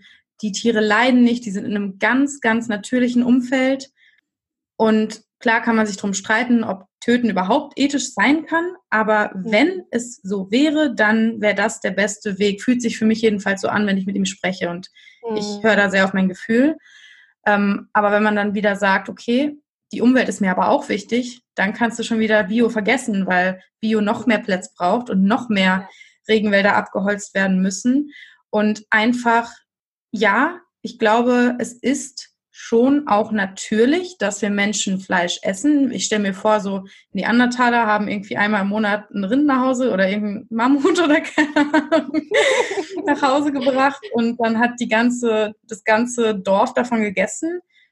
Aber heutzutage ist einfach so ein Konsum da, der gar nicht mehr natürlich ist und so können wir auch nicht plötzlich mit Biofleisch das Ganze besser machen. Das ist halt einfach, der Zug ist abgefahren. Ja, absolut. Ja, und vor allem muss man sich auch ein bisschen bewusst machen, so die Neandertaler, die waren halt nun mal darauf angewiesen, das Fleisch zu essen, weil sonst wären sie einfach gestorben. Ähm, und wir sind es halt nun einfach nicht mehr. Also wir, wir müssen nicht den Weg gehen, dass wir erstmal irgendwie töten mussten, um zu überleben, sondern wir haben die Wahl und das ist ja das, das, das allerschönste Privileg, das wir haben. Wir haben immer, also so ziemlich immer die Wahl, was wir tun, wie wir, ich sag mal, den Markt steuern, wie wir konsumieren und so weiter. Wir haben immer die Wahl. Das ist so, so, so, so eine Freiheit, die wir eigentlich haben. Und da muss man sich einfach mal so entscheiden, okay, möchte ich mich jetzt ganz bewusst dazu entscheiden, das Fleisch zu kaufen, obwohl ich es nicht brauche? Oder entscheide ich mich jetzt irgendwie vielleicht das Fleisch nicht zu kaufen, weil, hey, es gibt so tolle Alternativen. Und wenn ich jetzt Bock auf einen Schnitzel habe, dann kaufe ich mir halt das, das Veggie-Schnitzel. Äh, das schmeckt so ziemlich gleich, aber ich habe halt die Wahl und ich wähle den tierleidfreien Weg. Ja, was ich auch total schön finde, als Umdenker für diejenigen, die jetzt vielleicht denken, boah, ja, ich will doch, aber ist so schwer. Ich habe auch wenn jetzt zum Beispiel einfach nur jemand sagt, boah, ich esse zu viel Süßigkeiten, da würde ich das ebenfalls empfehlen. Und zwar nicht zu sagen, okay, ich streiche jetzt das, das und das, sondern ich suche mir neue Alternativen und füge die meinem Tag hinzu. Zum Beispiel habe ich damals schon voll oft, ich meine, ich habe ja auch so ein bisschen mit veganem Bloggen angefangen. Das hat sich dann ja? total umentwickelt, ja, weil ich ja durch die vegane Ernährung und vor allem durch Jill, Jillicious Journey, damals überhaupt auf die vegane Ernährung gekommen bin und habe dann auch übelst die ganze Zeit mein Essen gepostet. also ich bin auch dadurch zum Instagram und auch bei YouTube habe ich so ein bisschen damit angefangen. Mein erster YouTube-Kanal hieß Friss dich frei. Ah, witzig, das wusste ich gar nicht. Aber geiler Name. Ja, ja, den haben die meisten falsch verstanden. Naja, egal. witzig.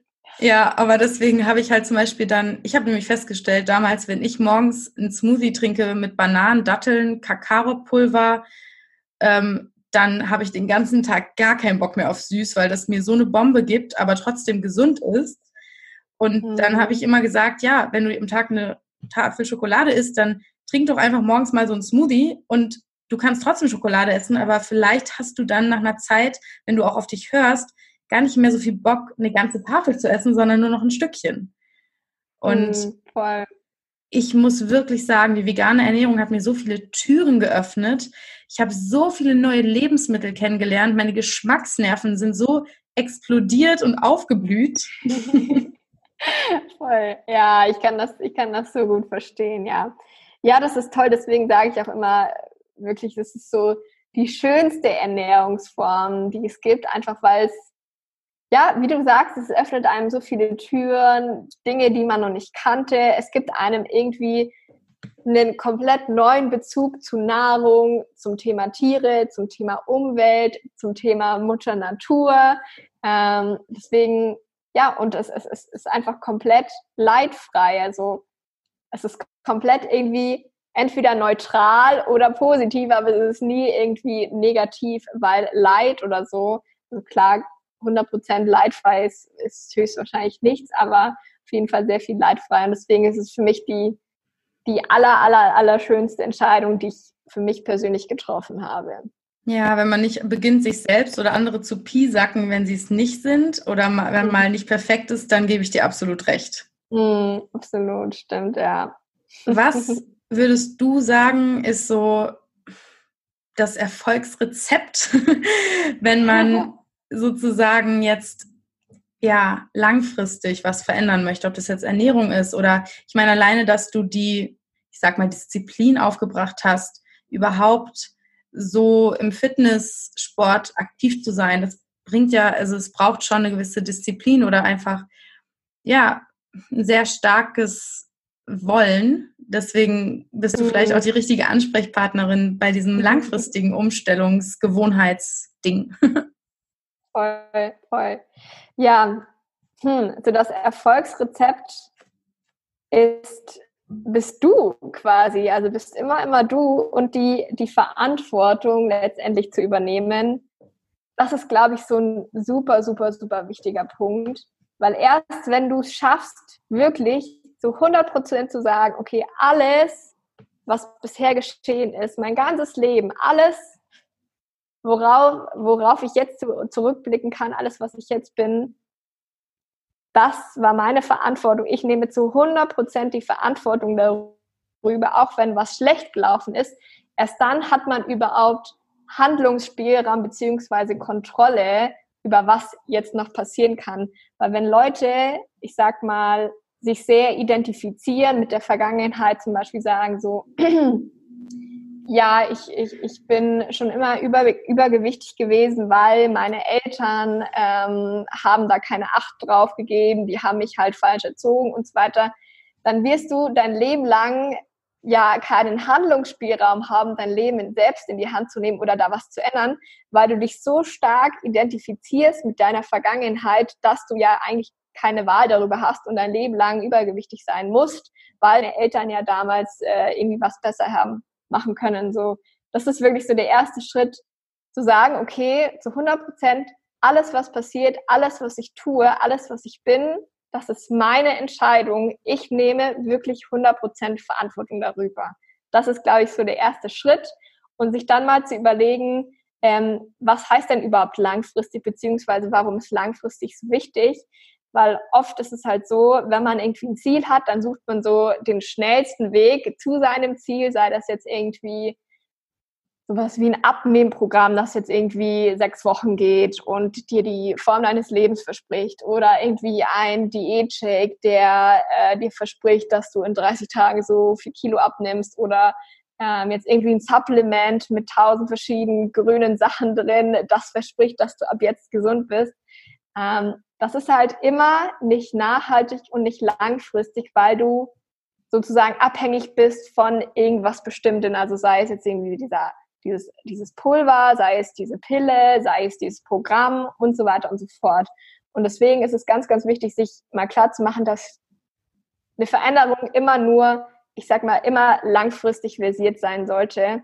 Und ähm, ja, jetzt bin ich gerade ein bisschen äh, von meinem eigentlichen was ich sagen wollte, ein bisschen weggekommen.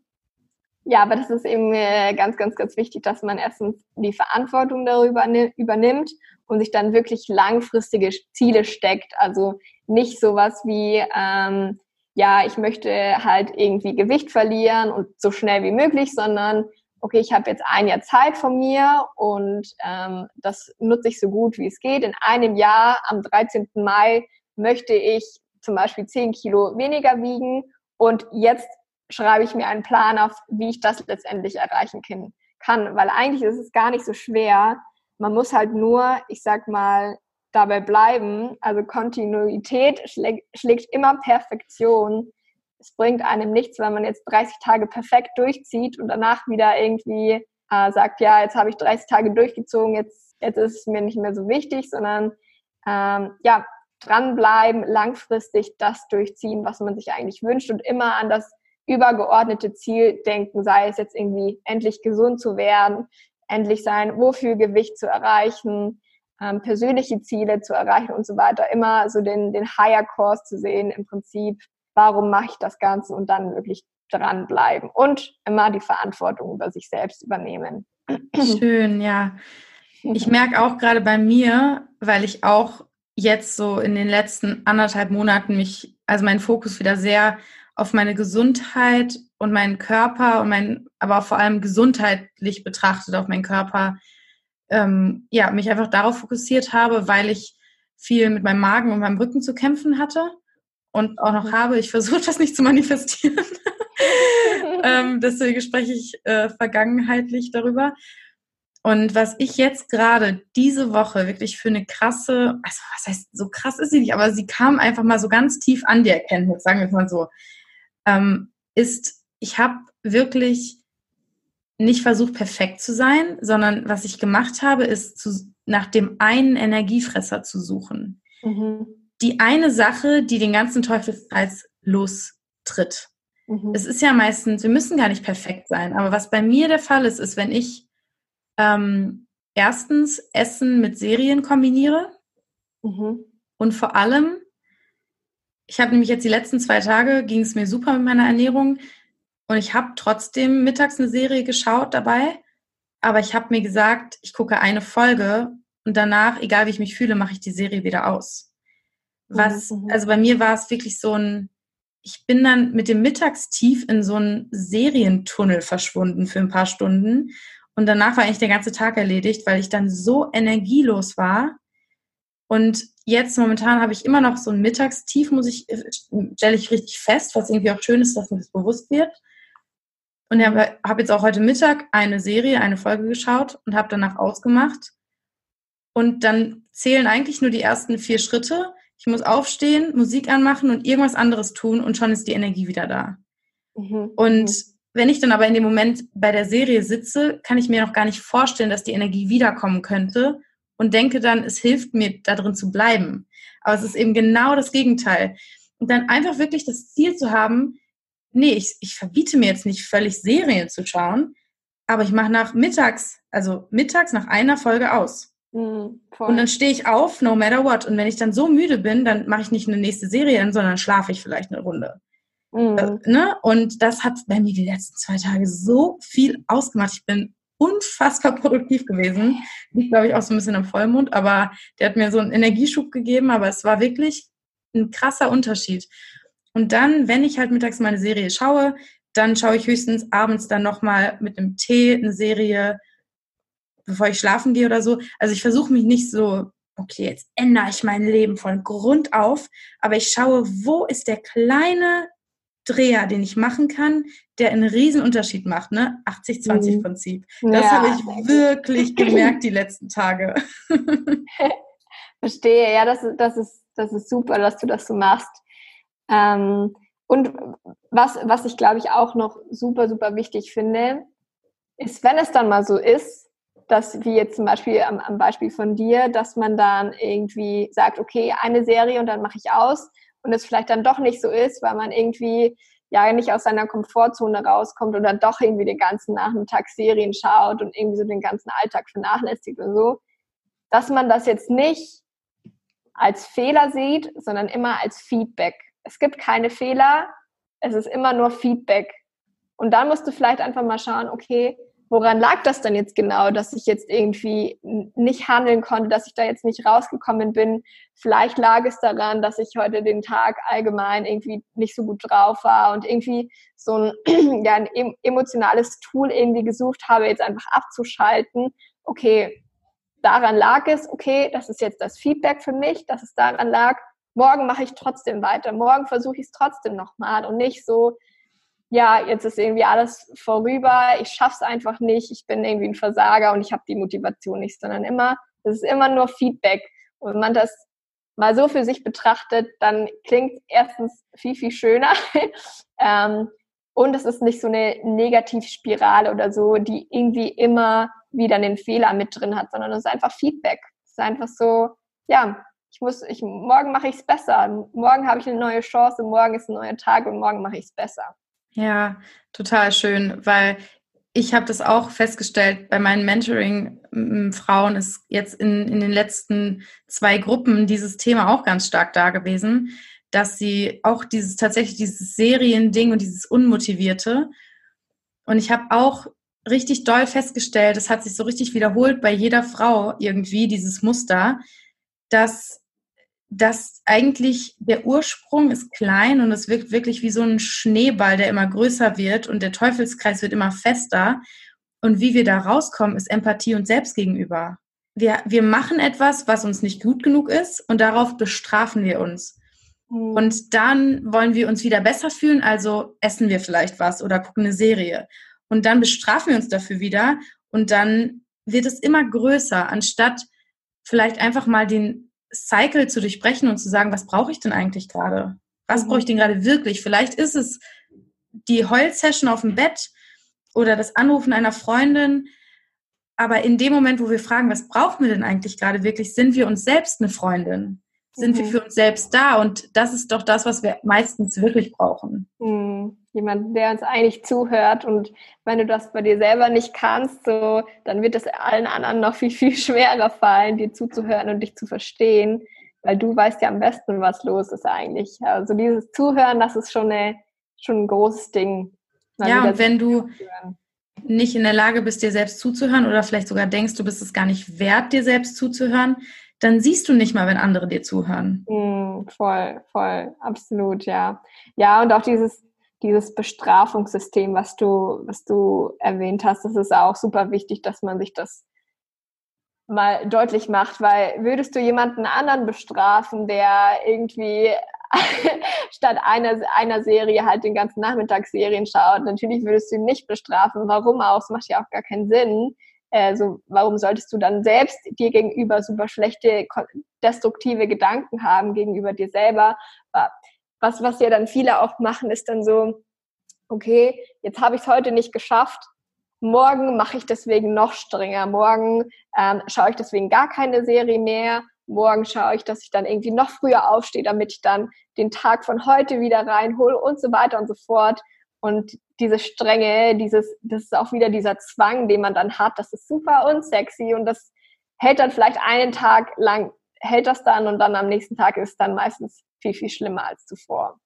Ja, total. Das kann ich nur bestätigen. Mhm. Ich weiß ja nicht, wie du das handhabst, aber vor allem für so Menschen wie uns, die ihren Tag selbst strukturieren können, was für mich auch einen Riesenunterschied gemacht hat, ist, ich bin, werde immer besser darin, mir sonntags wirklich freizunehmen. Mhm. Und sonntags ist dann auch der Tag, wo es völlig okay ist für mich, wenn ich bis 11 Uhr mit meinem Freund im Bett liege, wir uns Frühstück und Kaffee ins Bett holen, eine Serie schauen und richtig faulenzen. Und das ist für mich, dass ich mag, das ist dann aber auch für mich, das finde ich auch wichtig, kein Cheat Day, sondern das ist Teil des Prozesses. Das ist mhm. Teil meiner Routine. Es ist nicht etwas, was ich mir erlaube, sondern das ist fester Bestandteil, der genauso wichtig ist für mich, den ich mhm. als genauso hoch anschätze wie die Dis Disziplin, die ich vielleicht dann in anderen Tagen irgendwie anwende. Mhm. Da ist dann eine viel größere Freude drin.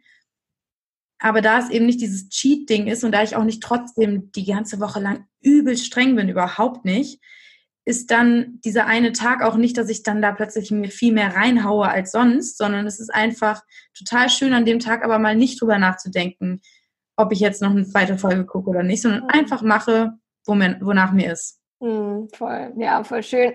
ja, das ist ganz, ganz wichtig, sich auch mal so ein, das ist ja eher wie so ein so ein Freiraum für den Kopf, beziehungsweise so ein freier Tag für den Kopf, gar nicht jetzt unbedingt für irgendwelche Gewohnheiten, die man hat, sondern einfach mal irgendwas zu machen, ohne viel darüber nachzudenken, ob man das jetzt machen kann oder nicht. Ähm, ja, das ist super, super wichtig. Und deswegen, bei mir war das ja damals auch so mit der, mit der Essstörung, warum das überhaupt, ich sag mal, zu einer Essstörung wurde, war, dass ich mir sechs Tage die Woche ein ganz, ganz strenges Kaloriendefizit gesetzt habe. Irgendwie, ja, heute 1200 Kalorien und wenn ich das heute nicht schaffe, dann sind es morgen nur 1100 Kalorien und so ging das dann irgendwie sechs Tage die Woche durch. Ich habe es dann immer geschafft und da dachte mir dann, okay, jetzt ist Sonntag beispielsweise, ich habe es jetzt die ganze Woche geschafft und jetzt muss ich alles nachholen, was ich in die Woche nicht durfte. Also alle Süßigkeiten, alle fettigen Sachen, alles ja eigentlich, was ich geil finde, äh, versuche ich jetzt irgendwie in diesen Tag reinzuquetschen und fresse mich komplett voll. Äh, ich hatte dann immer so ganz krasse Binge-Eating-Anfälle, aber das, der Unterschied war halt einfach, dass ich mich nach diesem Tag trotzdem super, super schlecht gefühlt habe. Also obwohl das irgendwie so ein Cheat Day war für mich, habe ich mich trotzdem super schlecht gefühlt. Und vor allem muss man auch sagen, ich habe halt die ganzen Kalorien, die ich die, die sechs Tage davor nicht gegessen habe, alle wieder reingeholt. Also ganz, ganz locker sogar. Ja, glaube ich. Aber machst du das auch, dass du dir freie Tage setzt oder gehst du da total intuitiv vor? Ich würde jetzt gar nicht sagen, dass das, was ich mache, nicht intuitiv ist, aber mhm. es kommt ja wieder auf die innere Einstellung an. Aber wie machst du es? Ähm, also ich, ich habe das mit meinem Freund jetzt so geregelt. Ähm, ich brauche es irgendwie eher so einen Tag unter der Woche, ähm, wo ich mal irgendwie eine Pause mache. Deswegen haben wir den Spaßmittwoch eingeführt, so nennen wir den. also bei uns ist Mittwoch der freie Tag. Und dann ist es halt so, dann bin ich Montag, Dienstag bin ich super, super produktiv, arbeite und freue mich dann aber auch schon wieder auf mein kleines Wochenende, auf meinen kleinen Wochenendtag. Nach diesem Wochenendtag denke ich mir aber so, boah, jetzt habe ich wieder voll Bock, produktiv zu sein, die nächsten Tage zu arbeiten und so weiter und so fort. Und Samstag ist bei, bei uns dann der Kreativ-Samstag. Das ist auch eine ganz coole Erfindung, wie ich finde, äh, weil das ist kein freier Tag, sondern es ist eher so ein Tag für kreative Dinge, wie beispielsweise Pläne schmieden, Ziele setzen, irgendwie aber auch mal ein Buch lesen weil das mir zum Beispiel super schwer fällt, das in meinen Alltag zu integrieren, einfach ein Buch zu lesen, weil ich mir dann irgendwie immer so, ja, ich könnte jetzt aber auch To-Dos abarbeiten äh, und deswegen habe ich da so ein bisschen so diesen kreativen Tag eingeführt, der eben Raum für all das gibt, was irgendwie sonst so ein bisschen untergeht. Total schön. Und sonntags arbeitest du dann? Sonntag arbeite ich, genau. Okay. Also das, ja. Was ich jetzt gerade, also eigentlich mache ich das schon intuitiv so ein bisschen so, aber was ich jetzt, ähm, da ich nämlich jetzt meinen letzten Minijob auch noch gekündigt habe, habe ich jetzt entschieden, für mich so Thementage zu machen und noch besser darin zu werden, so Time-Blocks zu erstellen, wo ich dann, ich teste gerade zum Beispiel aus, wie, mit wie vielen Frauen ich hintereinander arbeiten kann, so dass ich in voller Konzentration und Präsenz bin mhm. und trotzdem nicht so jeden Tag irgendwie ein Mentoring habe, weil das reißt mich dann immer so, also es ist so, wenn ich nämlich dann gerade mal angefangen habe, komme ich gerade in den Flow rein und dann ist schon wieder Ende. Mhm. Und eher so Timeblöcke zu setzen, die halt ähnliche Aufgaben in einen Block packen und ich dadurch in so einen Flow-Zustand kommen kann. Mhm. Und trotzdem das intuitiv, also ich kann das, ich schaffe es gerade ganz gut, das so zu mischen und trotzdem intuitiv zu sein und mich nicht irgendwie zu beschränken. Und ich habe vor ein paar Wochen eine Podcast-Episode darüber gehört, wie, also welche Planeten zu welchem Tag der Woche gehören. Mhm. Und ich kann jetzt die Planeten, glaube ich, nicht alle aufzählen genau, aber ich weiß noch genau, welche Planeten sozusagen welche Eigenschaften haben und weshalb welcher Tag sich für was am besten eignet. Okay. Das ist total cool. Montags ist zum Beispiel Moon Day, also das habe ich mir gemerkt, weil es so leicht ist. und der Mond ist ja steht für unsere Weiblichkeit, die emotionale Seite. Deswegen, ich glaube, deswegen haben so viele Leute das die Schwierigkeit, montags aus dem Bett zu kommen. Natürlich hat es auch mit dem Wochenende zu tun wahrscheinlich, aber montags, wenn man es wirklich selbst einteilen kann, ist es ratsam, wirklich einen recht entspannten Morgen zu machen mhm. und ganz langsam in die Woche zu starten. Und für mich sieht es dann so aus, dass ich zum Beispiel auf dem Balkon mit Kaffee ein Buch lese. Mhm. Kein ganzes, aber vielleicht ein Kapitel. Montags ist auch perfekter, so ein perfekter Tag für Money Business, Buchhaltung, keine Termine, sondern mhm. eher so administrative Sachen, vielleicht Pläne, Sach Pläne schmieden, die Woche planen, solche Sachen. Okay. Und dienstags ist Eat the Frog Day. Da kann man so, und das merke ich auch, dienstags bin ich verdammt produktiv. Da kann ich echt alles abarbeiten, was so Kleinigkeiten sind. Da habe ich teilweise so 20 To-Dos und nach drei Stunden sind die alle abgearbeitet. Und ich denke, Geil. wow. also da so Eat the Frog kommt ja aus, es ist ja ein Buch für die Leute, ich glaube, du kennst es, aber ja. Hörerinnen und Zuhörer, ähm, ist so die Frog, ist sozusagen, der Frog ist die Aufgabe, die du vielleicht sogar prokrastinierst und so denkst, oh, diese riesige Sache, ähm, aber die eine große Veränderung bringt und sehr wichtig ist irgendwie.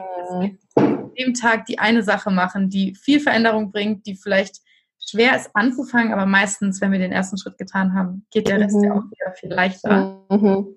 Mittwoch ist der Tag, der super ist für Meetings und kommunikatives Austausch. Das heißt, Mittwoch wird jetzt so mein Mentoring-Coaching-Tag, glaube ich, mhm. so für die Einzelsachen. Ähm, Donnerstag ist super für Kommunikatives und Schreiben und Kreatives und Expansion. Heißt alles, was dein Business, dich, dein Horizont erweitert, neues Lernen, vielleicht so, ein, wenn du Special Projects hast, daran arbeiten. Ich zum Beispiel denke mir so, das ist ja ein super Tag, um Podcasts aufzunehmen, weil ich lerne ja auch ganz viel Neues, wenn ich mich mit neuen Leuten austausche. Podcasts sind auch gut für Reichweite, heißt es ist auch so ein Expansion-Thema und ist ja auch gut kommunikativ. Freitags ist so Wrap Up the Week, also machen auch die Sachen, die du noch für die Woche machen musst. Ähm, geh abends vielleicht aus. Also ich habe nur noch so Stichpunkte im Kopf, ähm, die ich mir so wichtig waren. Samstags ist super, um so boring Tasks, Tasks zu machen, wie Laundry. Äh, boah, ich habe das auf Englisch gehört. Kenne das. Äh, Wäsche, Einkaufen, Putzen. Und Sonntag, wenn man frei nehmen möchte, ist es halt so rein astrologisch gesehen auch der perfekte Tag dafür. Ich habe das auch von der Energie her so immer wahrgenommen, weil irgendwie die ganze Welt so ein bisschen auf Pause gelegt ist, habe ich immer das Gefühl, sonntags, wenn die Geschäfte mhm. zu sind. Und da habe ich auch so das Gefühl, dass es dann oft cool ist, wenn ich auch selbst dann auf Pause gehe. Mhm. Und das ist auch so Fun Day und sowas. Aber natürlich, wenn es für dich auch passt, das Mittwochs zu machen, ist es natürlich auch super. Es ist ja auch der kommunikative Tag und so. Ähm, aber ich finde es irgendwie, weil ich das eh schon intuitiv so ein bisschen so mache, total mhm. schön, jetzt diese Tage, diese Thementage zu machen. Ähm, mhm. Ja. Das ist, das ist voll spannend, ja. Ja, habe ich, hab ich so noch gar nicht gesehen, beziehungsweise habe ich auch noch gar nicht gehört. Ich bin da froh, dass ich da so eine Expertin wie dich, äh, mit, der, mit der ich reden darf, was das angeht. Äh, klingt super, super spannend. Samstag, der Kreativ-Samstag, da erledige ich tatsächlich auch immer so Dinge wie Haushalt und so weiter. Also das mache ich auch immer Samstag, weil das für mich irgendwie auch kreativ ist, weil während ich dann irgendwie, keine Ahnung, putze, Wäsche mache und so weiter, höre ich mir dann vielleicht irgendwie einen Podcast an oder mache mir einfach selber Gedanken, lass einfach auch mal richtig laut Musik laufen und sprudel dann einfach so ein bisschen, ein bisschen raus. Äh, deswegen ist das für mich immer ganz schön, das zu verbinden. Aber cool, das, das mal zu sehen. Richtig spannend. Ja, ich kann dir auch mal die Podcast-Folge weiterleiten. Und Leute, ich verlinke sie natürlich hier unten. ähm, ja, ich hätte jetzt, wenn du nichts mehr gerade auf dem Herzen hast, noch ein paar Rapid-Fire-Questions für dich. Oh, das, das klingt äh, gut, ja. Dein Sternzeichen. Und wenn du weißt, auch Aszendent und Mond. Oh, da, da bin ich leider nicht so gut drin, aber ich, ich bin Krebs, also ich bin im, im Juli geboren, aber den Rest weiß ich leider nicht. Vielleicht weißt du das. Nee, also da müsste ich, da, den müsste ich nachgucken. Also ich müsste deine Geburtsurzeit und Ort wissen, aber das können wir gerne mal zusammen rausfinden. Oh, okay, ja, voll gerne. Dein Lieblingsgericht und zwar einmal salzig und süß, also herzhaft und süß. Pancakes mit Nutella oder Peanut Butter und Banane. eigentlich auch so richtig fette Salatbowls mit allem, was ich irgendwie so aus dem Kühlschrank finde, einfach da reingepackt. Das mache ich eigentlich echt sehr gern. Okay. Was ist dein Lieblingsort auf der Welt? Bali. ja, tatsächlich so, so ganz äh, hier Instagram-like Bali. Ähm, aber einfach, weil ich Bali mit so viel verbinde, so viel Emotionen, so viel Liebe, so viel Neustart. Deswegen glaube ich tatsächlich, dass es Bali ist. Ja, sehr schön. Ich finde Bali auch toll. Du hast, also ich würde einfach mal vermuten, du hast eine Morgenroutine. Ja. Welche ist diese? Ähm, ich bin tatsächlich immer wieder, immer weiter am Optimieren. Ähm, aber was ich tatsächlich heute für mich festgestellt habe, oder beziehungsweise nochmal so für mich herausgefunden habe, ist es, dass es so ultimativ wichtig ist für mich, eine Morgenroutine zu haben, weil das quasi wie so ein Geschenk für mich selber ist, dass ich die erste Stunde am Morgen mir selber schenke, so, weil die wichtigste Person, die du in deinem Leben hast, bist du selber. Warum sollte die erste Stunde am Tag nicht an dich selber gehen? Ähm, das habe ich heute tatsächlich äh, so für mich nochmal festgesetzt und ich beginne das eigentlich immer ganz gechillt. Also ich bin tatsächlich nicht so dieser 5.30 Uhr Aufsteher, muss ich sagen, ganz und gar nicht. Ich habe, also ich bin eigentlich eher Langschläfer und äh, deswegen ist es immer so, dass mein Freund vor mir aufsteht und mich dann irgendwie eine Stunde später weckt. Das, das genieße ich auch immer sehr, dass ich nicht mit einem Wecker aufstehen muss. Ähm, und dann läuft das eigentlich immer ganz gechillt ab. Ich mache mir irgendwie einen Kräutertee oder irgendwie einen Ingwertee, laufe kurz durch den Garten, sammle mir da ein bisschen was ein, mache mir diesen Kräutertee, trinke den. Dann mache ich eine Meditation, bin jetzt wieder voll drin im Meditieren und finde es übel geil. Richtig. Wie meditierst du? Ich mache ich mach das ganz frei, also ich mache das 20 Minuten lang ungefähr und ich habe dann wie so eine, erstens so eine Atemtechnik, die ich mache, äh, beziehungsweise einfach bewusst atmen und dann so ein bisschen so eine Visualisierung, die mich so immer ein bisschen in diese Meditation reinbringt, ähm, weil zum Beispiel für mich Wald ist so ein wahnsinnig beruhigend, beruhigender Ort. Und dann stelle ich mir mal vor, dass ich so durch so einen Wald durchwandere und verbinde das immer so ein bisschen mit in die Meditation rein. Das wäre jetzt zu viel, um das jetzt ganz äh, ausgiebig zu schildern. Ähm, aber so steige ich am besten in die Meditation rein. Und dann mache ich das 20 Minuten, versuche bewusst zu atmen. Und das beende ich dann immer mit einer Visualisierung, wo ich dann einfach äh, dann irgendwie nochmal so ein paar Minuten für mich so meine äh, klaren Ziele nochmal im Kopf habe, die mir richtig schön vorstellen, wie in so einem Imagefilm fast schon.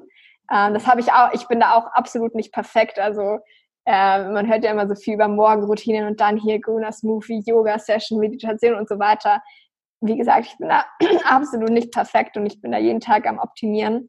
Ähm, aber das ist so der Weg, den, den ich für mich herausgefunden habe. Und dann äh, mache ich die ersten zwei Stunden, mache ich eher immer so ein bisschen Content. Also dann schaue ich mir Videokurse an, ich lese was oder so. Ähm, also ganz gechillt, also gar nicht so 5.30 Uhr aufstehen, dann hier dies, das, sondern ganz entspannt. Okay, vielen Dank fürs Teilen. Gerne. Bei welcher Tätigkeit vergisst du die Zeit? Kochen und Tanzen. Also zwei absolute Lieblingssachen von mir. Beides ganz genauso gut wie eine gute Meditation für mich. Voll schön. Wenn du eine Sache auf der Welt ändern könntest, was wäre das? Eine Sache. Boah.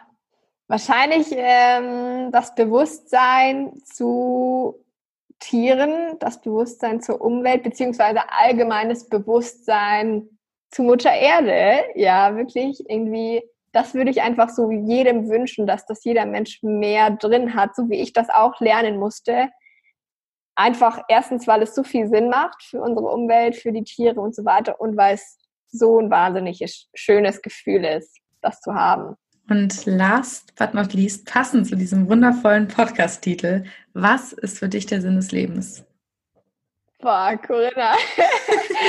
Hast du jetzt Smalltalk erwartet? der Sinn des Lebens irgendwie einfach äh, leben und das Beste draus machen, glaube ich, so und gar nicht so immer in diesem Ding, ich muss, ich muss äh, leben, weil ich muss die Welt verändern, sondern ich muss leben, weil hey, ich habe nur ein, eine Chance, ich habe nur ein Leben und ich sollte verdammt nochmal das Beste draus machen für mich. Ähm, das ist, glaube ich, so, ja, ganz einfach ausgedrückt der Sinn des Lebens für mich. Ja, voll schön. Ich finde, das sprudelst du auch total aus. Also ich habe dir so gerne zugehört, wie du jetzt über vegane Ernährung gesprochen hast. Also wirklich, ich habe schon mit so vielen Menschen gesprochen, die vegan sind und darüber reden und ihre Meinung haben und auch positiv eingestellt sind, aber ich habe noch nie so eine Liebe zu dieser Ernährungsweise gespürt wie bei dir. Es kam oh. total rüber, deswegen habe ich keinen Zweifel, dass du da genau im richtigen Berufsfeld für dich auch gerade unterwegs bist und ich bin sicher, dass deine, deine ja, Klienten und Klientinnen oder Teilnehmer vielleicht besser gesagt von deinem einfach veganen Kochen lernen Kurs, von deiner positiven Liebe zur veganen Ernährung auch ganz, ganz doll profitieren. Oh, danke, Corinna. So, so tolle Worte. Vielen Dank. Ja, möchtest du noch irgendwas loswerden oder den Zuhörer und Zuhörerinnen mitgeben, bevor wir hier den Podcast schließen? Also hört weiter Corinnas Podcast. Vor allem, jetzt habe ich es hier hautnah gespürt. Es ist wirklich, also mir ging es genauso. Ich fand es super, super, super angenehm, so offen mit dir zu sprechen und so ja, mit, mit dir über so Themen zu reden, die ja eigentlich für mich Alltag sind, aber ähm, ja, es ist doch immer anders. Und mit dir war es auf jeden Fall wunderschön. Dankeschön, danke, dass du da warst. Sehr gerne, danke dir. Ich finde, das war eine so wundervolle Episode zusammen mit Marie. Ich hatte einen Riesenspaß und finde toll, wie entspannt wir ja von Thema zu Thema ge gelitten sind. ich finde vor allem schön, wie viel positive Energie und wirklich was für eine Ausstrahlung sie mit ihrer Ernährung verbindet, was für eine Verbundenheit sie zur Natur auch dadurch wiedererlangt hat und wie schön sie auch Mutter Erde damit reingebracht hat. Das hat mich wirklich total berührt und mich auch wieder daran erinnert, warum ich eigentlich selbst den Weg gewählt habe. Also checkt auf jeden Fall mal Maries Instagram-Account aus. Vor allem ist sie wirklich eine der ausgewählten Menschen, deren Fotos ich mir total gerne anschaue, weil sie so authentisch ist und ich ihr einfach abkaufe, wie sie strahlt und dass sie einfach nur zeigt, wer sie ist und nicht versucht, irgendwas darzustellen. Und das finde ich einfach total angenehm. Außerdem, wenn ihr euch fürs vegane Kochen lernen interessiert oder euch interessiert, mehr vegan einfach zu ernähren, schaut auf jeden Fall mal bei ihrem ja, Online-Programm einfach vegan kochen lernen vorbei. Ihr Programm ist ein wundervoller Einstieg in die vegane Ernährung oder zumindestens in mehr vegane Ernährung. Es muss ja auch gar nicht für jeden sofort 100 Prozent sein. Und ich persönlich glaube wirklich, das Allerwichtigste ist der Spaß daran. Und genau so habe ich damals spielerisch für mich diese Ernährungsweise entdeckt und musste darin überhaupt nicht perfekt sein. Und ich glaube, sie macht das mit vollem Spaß. Deswegen kann ich das echt nur empfehlen, dass ihr da mal reinschaut. Jetzt noch kurz zum Sinnfragen-Mentoring im September, denn die Anmeldung ist gerade offen. Und wir starten jetzt am 2. September mit der nächsten Gruppe des Sinnfragen-Mentorings.